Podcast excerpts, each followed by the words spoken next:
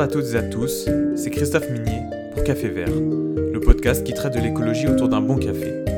Chaque semaine, nous irons à la rencontre de personnes, comme vous, comme moi, qui ont décidé de faire le pas d'un mode de vie plus écolo. Plus de voitures, plus de déchets, plus de viande. Ils sont chacun, à leur manière, passés à l'action pour l'environnement. Nous verrons avec eux pourquoi ils se sont lancés, les difficultés qu'ils ont pu rencontrer et les bénéfices qu'ils en ont retirés. Vous pouvez retrouver dès maintenant les épisodes de Café Vert sur votre application de podcast préférée ou sur notre site internet cafévertpodcast.fr. Bonne écoute Et donc pour ce premier épisode, je reçois Nicolas. Nicolas, comment ça va? Euh, Salut Christophe. Ouais bah écoute, euh, ça va très bien. Ça fait toujours plaisir d'être de retour sur Hambourg. Oui, moi ça me fait plaisir aussi également parce que tu es une des personnes qui m'a un petit peu, euh, même beaucoup je veux dire, inspiré pour euh, ce podcast à travers un blog, The Green Shut Up Dont on va parler un peu plus tard. Mais euh, du coup, moi, je te connais très bien, mais les auditeurs ne te connaissent pas. Donc, est-ce que tu peux te présenter un petit peu, dire ce que tu fais? Euh, Ouais. Donc, euh, bon, on va commencer par euh, quand j'ai connu Christophe, il y a deux ans maintenant. Maintenant, ouais. Ouais, on, on, a commencé à bosser dans une petite boîte dans, dans l'éolien.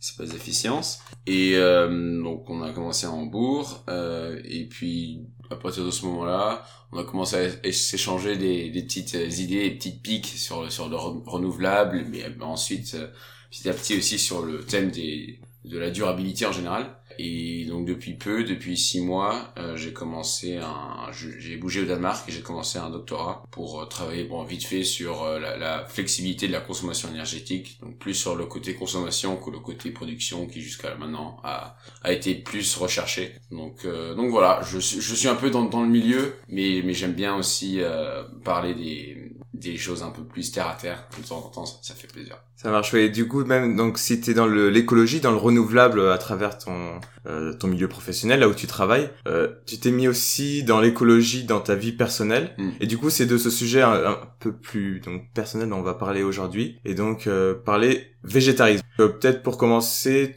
est-ce que tu peux nous dire à partir de quand tu as commencé à être végétarien? Et parler un peu du contexte, un peu le début. Est-ce que comment t'étais à l'époque? Voilà. Euh, bah, déjà pour pour clarifier, moi je, je suis végétarien, mais, mais c'est pas une, une, religion, etc.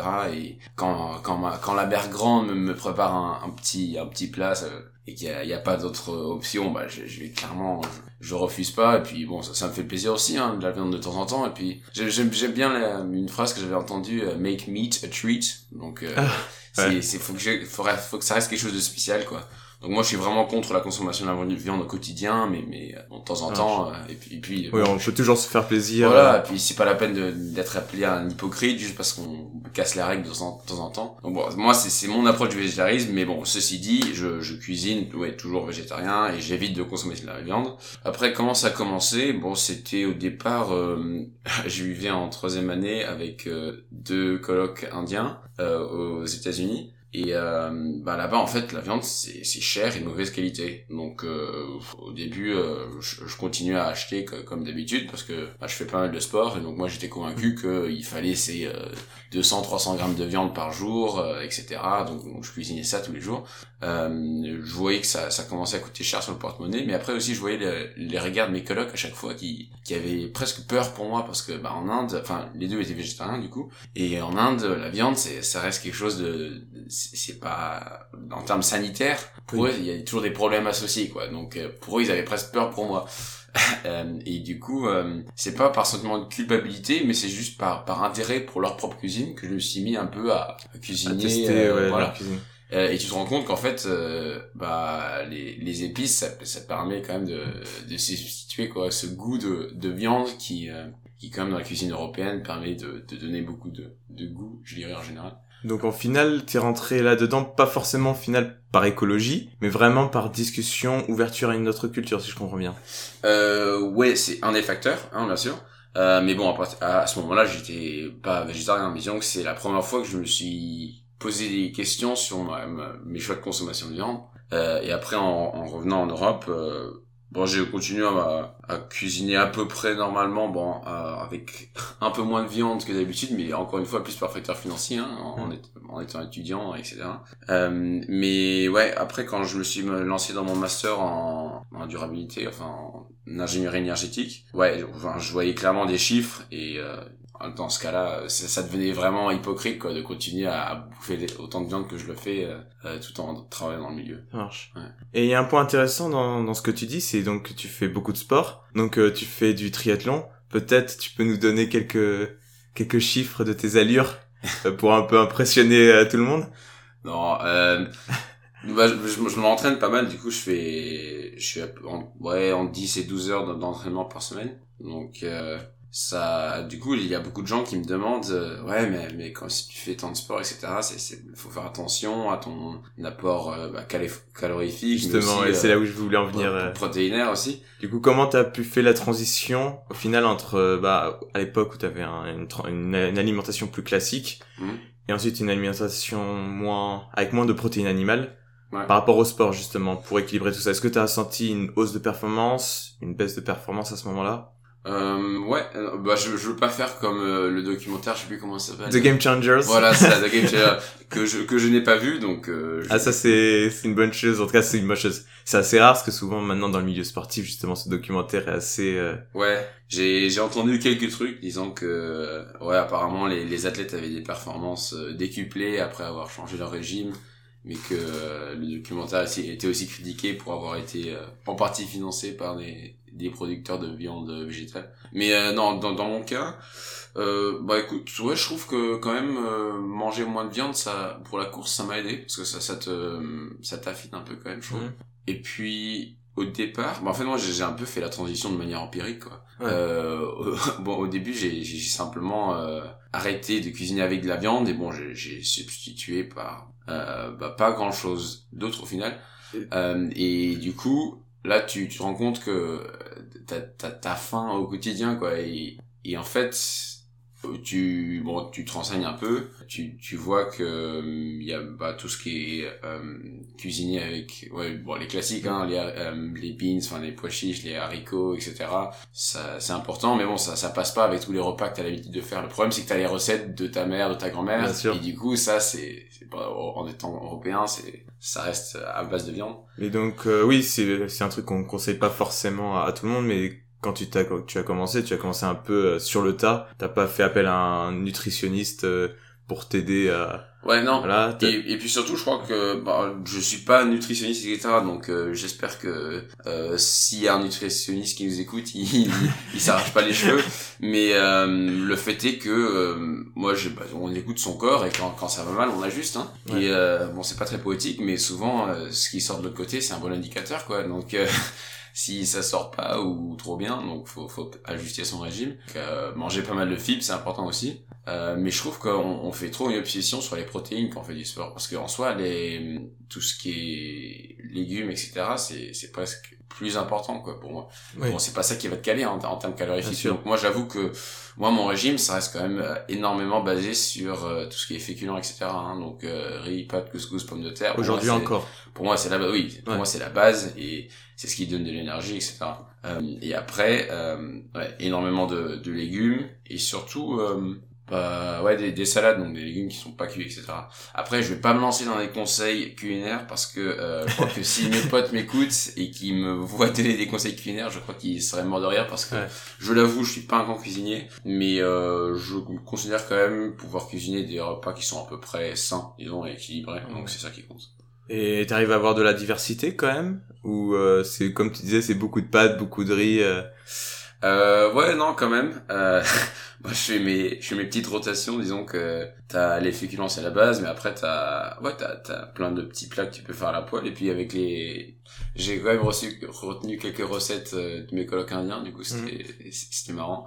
Euh, et puis avec les années, tu, tu commences un peu à, à optimiser tout ça. Donc, donc c'est, c'est sympa je sais pas si je vais me lancer dans, dans les recettes mais mais j'ai remarqué ah. aussi que ça dépend vraiment du, pays dans ou dans lequel t'es quoi euh... Bah, typiquement aux États-Unis, j'imagine ça a dû être euh, compliqué peut-être vu qu'ils sont grands mangeurs de viande. Euh, ouais, ouais.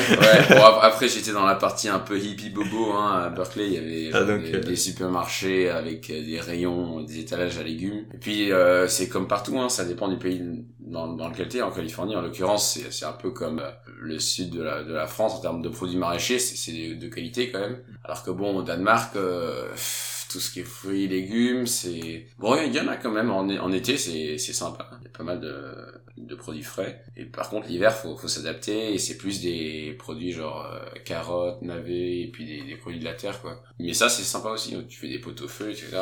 Et moi, j'ai- j'aime bien aussi m'adapter aux produits qu'il y a dans les étalages. Dans les... Ouais, non, vraiment aux produits locaux. euh, Ouais, ouais. Moi, j'ai la chance. Ma, ma mère est, est allemande du Nord. Ah ouais. Donc euh, bon, c'est la cuisine est assez similaire au Danemark, du coup euh, je, je prends mes repères assez vite. Mais c'est sûr que quand on est français et qu'on arrive dans un pays comme ça, on- ça prend du temps pour prendre ses marques, quoi. Mais mais c'est là l'importance de la flexibilité, quoi. Faut pas forcément s'obstiner Oui, à, bien sûr.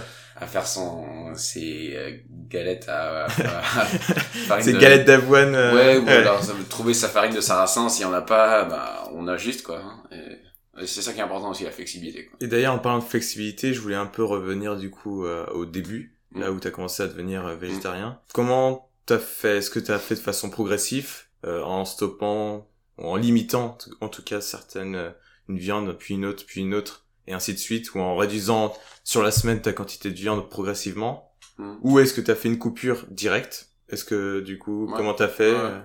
Euh, bah j'ai pour un peu ouais donner un peu des pistes à des personnes qui voudraient s'y mettre qui savent pas trop comment s'y mettre Ouais, euh, ouais. que Euh, bah honnêtement moi euh, la viande de, de bœuf j'ai j'ai très vite arrêté hein. enfin Ouais. ouais.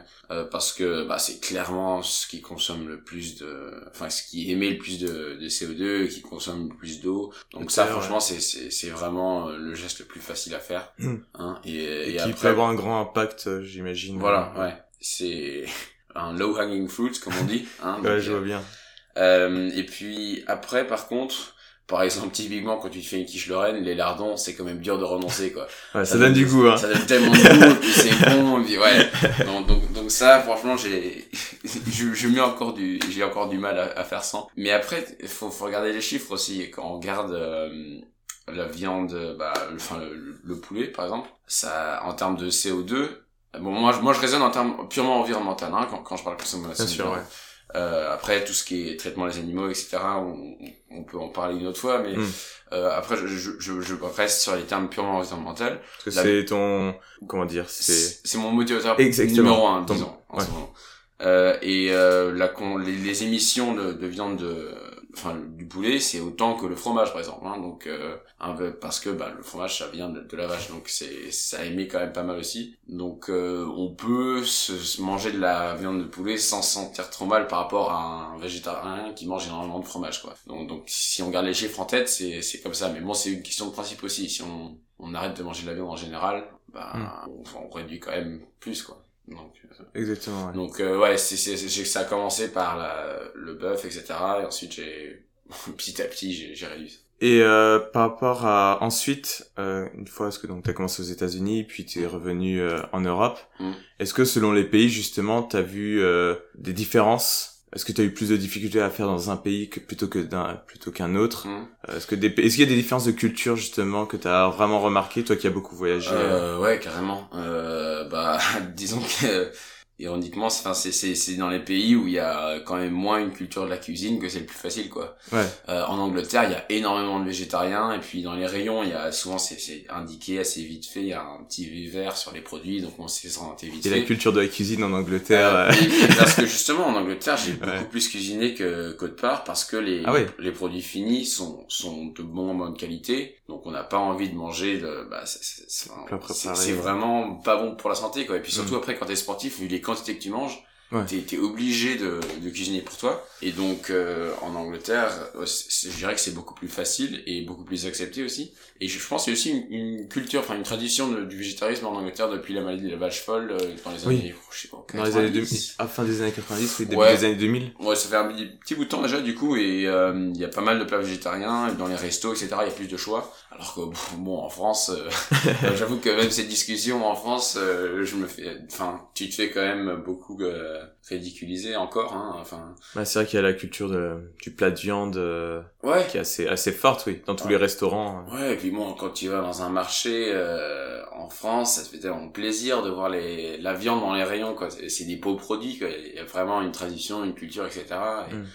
quand je suis en famille en France, j'ai- encore du, du mal à, tu sais, faire le, le coming out du végétarisme. Du coup, euh, euh, ouais, mais bon, comme je le dis, quand je suis chez ma grand-mère, j'avoue que même moi, je, je, je, je romps les règles, quoi. Je, je mange de la viande, mais j'ai l'impression que ça, ça change aussi. Hein. Et puis, ouais, en, en Allemagne, c'est dur aussi quand même. Ouais. Euh, vu des, et là, là, là, c'est carrément dû au prix de la viande qui est, qui est subventionné et, Et qui est les- beaucoup les fermiers. Enfin, le prix de la viande, c'est, c'est rien du tout quoi en Allemagne. Et le, vrai, ouais. le problème, c'est que c'est pas des produits vraiment de, de qualité. Euh, les, les Allemands, ils, sont beaucoup des, des fermes intensives? En Allemagne. Ouais, ouais, et puis quand tu vois la saucisse, c'est quoi? C'est c'est c'est des restes de viande, du gras, des trucs comme ça. Ouais, pas vraiment la partie noble qu'on Ouais, appelle puis de la c'est viande. c'est pas c'est les, les gens qui veulent manger de la viande pour l'apport euh, protéiné euh, en mangeant une saucisse, je sais pas combien de protéines tu as, mais c'est surtout du gras et un peu de protéines quoi. Donc Ouais. euh, t'en as presque autant en, en mangeant tes tes petits falafels au pochiche quoi. Ouais, je vois bien. Euh, donc ça a pas grand intérêt en termes nutritionnels quoi. Mais bon, c'est en Allemagne, c'est très très important de pouvoir acheter cette nourriture pas chère. Bon, je veux pas généraliser, mais euh, ouais, c'est quand même prix avant qualité, je dirais. Ok. Et là, du coup, pour euh, pour la suite, est-ce que tu as une idée de changement, un objectif On peut également élargir un petit peu, parce que ce podcast part de trois principaux éléments. Donc d'abord améliorer son alimentation, mais également réduire ses déchets et euh, réduire ses, ses pollutions liées liées au transport. Mm, mm. Est-ce que justement euh, le déchet, on en a pas trop parlé justement? Ouais. Comment tu te places un peu sur ce sujet-là euh? Euh, ouais, non, le, le déchet, j'avoue que c'est c'est le disons le, le secteur dans lequel je dois faire pas mal d'efforts. Bon, le transport aussi, mais on, on, on peut en reparler. Ouais. Euh, mais ouais, les déchets, je trouve c'est c'est vachement important. Euh, surtout, bon, il y a les déchets, emballage, euh, question alimentation, etc. Mais on, on a pas mal parlé alimentation, donc ça, ça, franchement, j'évite de d'acheter emballé autant que je peux mais bon après c'est c'est dur aussi puis moi je fais surtout mes courses en supermarché parce qu'il n'y a pas de vrac euh, près de chez moi Ah ok. Hein, ouais. donc euh, je suppose que je, ce que je pourrais faire c'est c'est militer plus pour qu'il y ait plus de, de vrac etc mais bon c'est c'est quand même du, du long terme et puis il faut souvent faut être euh, disons faut être un peu euh, installé dans sa communauté pour euh, trouver un groupe autour de soi et ouais. commencer un peu à lancer un mouvement quoi Justement au Danemark, euh, l'emballage c'est assez présent dans dans les supermarchés. Ouais, et puis bah surtout que comme comme les légumes viennent pas forcément du pays, t'as besoin de les emballer pour qu'ils puissent le temps de Ouais. qu'ils arrivent là-bas quoi. Donc euh, ouais, j'avoue j'avoue que pour ça c'est pas génial et euh, mais après à titre personnel, euh, j'évite quand même en termes de consommation de produits. Moi franchement les habits, j'en achète vraiment très peu, mais c'est plus parce que bah ça me fait chier de, que De faire, chose de faire du shopping. Ouais, moi, franchement, le shopping, c'est vraiment pas mon truc, mais je sais que, bah, il en faut de temps en temps quand les, quand les pulls commencent à être retrouvés. Ouais. Euh, mais, mais justement, sur ce point-là, euh, je trouve c'est quand même euh, important de savoir réparer ces choses, quoi. Hmm. Et, pour, et, et, Et euh, recoudre donc pour les vêtements. bah ouais, justement, un pull qui, qui me tient vraiment à cœur et qui, bah, qui tient chaud, etc. Euh, c'est, et ça, ça c'est peut-être un pas que j'aime- j'aimerais pouvoir faire, c'est les, les réparer moi-même. Après, le problème, c'est que tout ça, ça prend du temps. hein. Donc, Hmm. euh, mais en même temps, c'est, ouais, c'est, c'est du temps, mais c'est aussi du temps que tu passes, euh, bah, c'est du bon temps, quoi. Ça est ce qui peut être gratifiant au final. Ouais, voilà. Au final, je pense peut-être comme tu disais pour recoudre un vêtement, tu peux rapidement passer du fait que ça soit un- quelque chose à faire très ouais, très lent, très ennuyant à faire, à quelque chose de gratifiant euh, pour toi. Ouais, Si- bah, En particulier si c'est des vêtements que t'aimes bien. Ouais, bah c'est c'est ça en fait le le défi dans dans les années à venir, c'est c'est c'est de passer à la- cette espèce de de tâche et de le devoir d'écologisme à une espèce de passe-temps écologique, tu vois. Il faut, il faut vraiment que les gens euh, se rendent compte que l'écologie ça ça prend du temps. Hein, mais mais mais c'est tout le but et ça peut aussi être du bon temps quoi et justement après tu tu partages des astuces tu tu fais tes petits podcasts entre potes etc Ouais. mais euh, mais ouais et après t'en parles etc et euh, c'est un peu un retour euh, euh, bah, comme avant Mm. quoi Et Non. justement, tu parles de parler d'écologie. euh, bah là, on va un peu parler de ton de ton blog. Hmm? euh, The Green Chatterblogs. Ouais. Donc est-ce que tu peux un peu nous dire qu'est-ce que qu'est-ce que tu dis dedans euh, En quoi ça pense consiste? Oui, Ouais. mais pourquoi tu t'es lancé? Ouais. Euh, donc The Green euh, Green Chatter Blogs. Donc c'est pas très créatif comme nom, c'est mais c'est pas du greenwashing. Euh, non, donc le, le but c'est vraiment d'avoir une, une plateforme euh, indépendante où au départ moi enfin je pense que c'est au départ c'est vraiment parti d'un besoin personnel de mettre ses idées au clair etc. Et j'avais pas forcément envie de mettre un post Facebook à chaque fois et de d'être Oui. le eco warrior sur sur les plateformes de réseaux sociaux etc euh, et puis même les réseaux sociaux euh, ben moi j'ai enfin j'ai principalement Facebook et euh, je me suis rendu compte que les gens étaient un peu passés à autre chose et c'était pas forcément la meilleure manière de, de, de communiquer euh, mais j'avais quand même un besoin d'échanger mes idées donc euh, je me suis dit ben écoute tu au début j'ai commencé à écrire pour moi et je me suis rendu compte que en, en discutant avec des gens, ils, ils étaient vachement intéressés aussi. Et coup, je me suis dit, bah, pourquoi pas euh, partager ça euh, sur un blog. Et c'est parti là-dessus. Mais c'est il- ça, ça donc c'est une première raison. Mais une deuxième aussi, c'est euh, en étant dans mes dans mes cours de, de master en ingénierie énergétique, il y a il y a plein de choses qu'on apprenait comme ça et qui étaient assez bah, euh, terre à terre. Enfin, bah, il fallait pas justement avoir euh, un master pour les comprendre, mais qui était qui restait euh, bah, inconnu. Mm. Et du coup, je me suis dit, bah, c'est vraiment, c'est vraiment dommage de garder ça pour soi. Et c'est, c'est vraiment, j'ai, j'ai la chance de faire un master qui est vraiment appliqué au quotidien et qui, qui suscite l'intérêt de tout le monde. Donc, je me suis dit, bah, écoute, euh, bah, partage ça. hein. Parce que, surtout après dans le monde académique, là, dans le doctorat que je fais, par exemple, quand on écrit quelque chose, quand on écrit un article, euh, c'est quelque chose qui, qui met du temps, hein, des semaines, des mois. Et après, ça reste partagé dans une communauté assez restreinte. Et moi, j'avais, j'avais envie de, de pouvoir euh, Démocratiser. démocratiser ça, démocratiser ça quoi. Le, le, le dialogue, faut, faut, faut qu'il continue. Et, euh, et quand je regardais les, les blogs qui- qu'il y avait, souvent c'était soit euh, assez moralisateur, Hmm. soit euh, des petits, euh, ouais, enfin des, des, des conseils comment faire ça, ses, ses shampoings fait, fait soi-même, son pain fait soi-même, etc. Mais ça avait l'air de prendre énormément de temps, etc. Donc c'était des gens euh, quoi, obsédés par par ça. Et mais il y avait il y avait pas quelque chose qui, qui parlait au, au- à la personne lambda dans un langage lambda euh, et montrer que l'écologie c'est pas forcément pour les bobos et c'est quelque chose que chacun peut commencer euh, à sa manière Ouais. quoi. Et quel sujet, de quel sujet tu parles dans, Ouais. dans tes articles Ben c'est assez large hein. Enfin en général c'est bon le, le thème c'est sustainability mais bon durabilité c'est quand Mm. même vachement large comme sujet. Euh, souvent je Bah, Tu peux nous parler par exemple de ton le dernier article que tu as posté sur, euh, sur ton blog? Euh, ouais, c'est bah, c'est l'importance de, enfin ou l'intérêt d'apprendre une, une langue pour euh, pour pour euh, la cause écologique. Euh, donc en fait c'est la langue, euh, c'est plus un moyen pour garder une ouverture d'esprit. Donc en fait c'est c'est un un message pour euh, pour euh, faire dire que c'est important de garder une, une espèce de, de vision ouverte globale et ouverte à d'autres cultures quand à- au sein du mouvement écologique parce que euh, en ce moment, ce qui est à la mode, c'est euh, consommer local, euh, ne pas voyager, enfin limiter l'avion, etc. Et euh, réduire les, la longueur des chaînes de, de production. Et tout ça, c'est- ça fait partie des solutions, mais il faut quand même euh, garder cette vision un peu globale. Et pour ça, apprendre une langue, pour moi, c'est important. ah, Ça marche. Donc, ouais. Donc euh, oui, si vous êtes intéressé pour suivre le blog euh, de Nicolas, donc vous le trouverez euh, le lien en commentaire euh, de ce podcast et également euh, sur le site internet euh, green euh, cafévertpodcast.fr. Du coup, là on arrive euh, à la fin de l'interview, donc on va commencer, on va terminer cela avec ce que je vais appeler les écolotips. Donc une réponse, une question rapide, une réponse rapide sur les trois sujets euh, principaux. Ok. Euh, donc euh, si t'as un plat végétarien à conseiller, Euh, j'ai pas de nom pour ça, mais euh, on va dire que c'est euh, les ingrédients, hein, riz, oignons, courgettes, pois chiches, euh, et petit miel et sauce masala dessus. et donc ça fait un petit résultat frais pour l'été. Euh, Euh, ouais, c'est frais, mais ça cale bien aussi après le sport, donc pour moi c'est l'essentiel. Alors, je vous trouverai bien sûr les recettes euh, sur le site, euh, sur le site internet du podcast. Ah ouais, faut que je fasse ça. Bon, ok.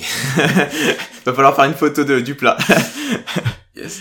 Euh, une destination en France que tu conseillerais, accessible en train ou en voiture? Euh, euh, en train, euh, je sais pas si c'est accessible en train. Bah, Marseille, hein.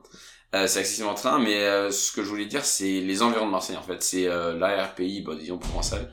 Que tu y as vécu quelques années aussi. J'ai vécu trois ans, ouais. Enfin, c'est c'est l'endroit en France où j'ai le plus vécu, mais euh, le Luberon, Hein. Euh, et euh, donc t'as, as, des parcs régionaux autour de Marseille comme ça, t'as, les, t'as la Sainte-Baume, le Luberon, euh, tout ça c'est, c'est des coins vachement sympas euh, dans le paysage provençal en arrière-pays de Marseille.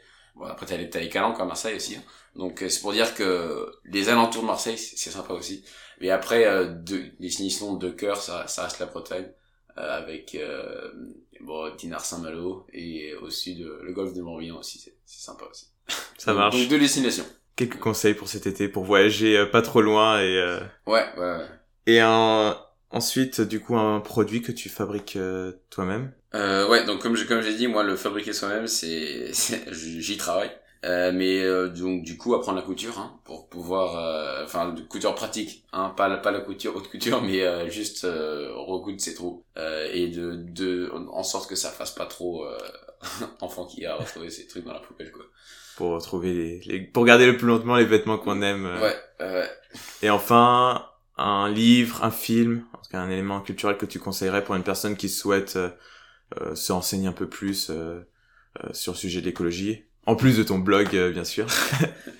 non, en, en général, j'ai pas de, de livre précis. Mais je dirais que pour l'écologie, ce, qui est important, c'est de garder, ça, ça devient de plus en plus multidisciplinaire. Hmm. Donc, euh, peu importe le milieu du, duquel on vient, essayez de lire des livres qui soient euh, à l'opposé de vos disciplines. Donc, si vous êtes ingénieur, prenez un, bouquin de géo, d'histoire, de politique. Si vous êtes euh, économiste, prenez un bouquin de, ouais, de sciences, etc. mais si je devais donner un livre, bah il y a hum, un livre, bah, c'est en anglais, ça s'appelle Sustainability Without the Hot Air de David Mackay.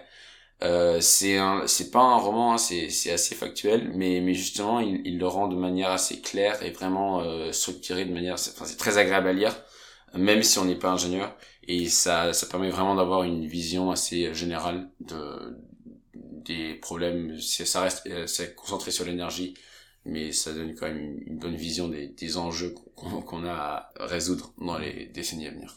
Donc euh, peut-être pour rebondir à ce que tu disais euh, de lire sur des sujets qui sont différents de celui euh, dans lequel on travaille. C'est peut-être aussi euh, lire des, des avis qui sont opposés aux siens pour s'ouvrir. Je pense que tu, ça faisait aussi partie de ce à quoi tu pensais. Ouais, pour euh, bah mettre en cause ses propres idées et puis après renforcer ses propres arguments si si on en a, etc. ouais, toujours se confronter à l'autre. C'est la meilleure meilleur moyen d'apprendre. Et c'est une belle conclusion pour ce pour ce podcast. Donc merci Nico pour euh, pour avoir participé. Ouais, bah, merci de m'avoir invité, hein, franchement. J'espère que du coup les ces conseils et un peu son vécu euh, vous vous donnera des idées pour continuer et vous trouverez euh, donc ce podcast sur les principaux hébergeurs de podcasts et également donc sur le site internet cafévertpodcast.fr où je vous invite à, à jeter un tour. Merci beaucoup Christophe. Merci, bonne journée. Merci beaucoup d'avoir écouté Café Vert. J'espère que vous avez aimé ce nouvel épisode. Si c'est le cas, n'hésitez pas à nous laisser 5 étoiles sur votre application de podcast et à partager l'épisode autour de vous. Cela aide concrètement la chaîne à se faire connaître. Nous sommes également présents sur les réseaux Instagram, Facebook et Twitter.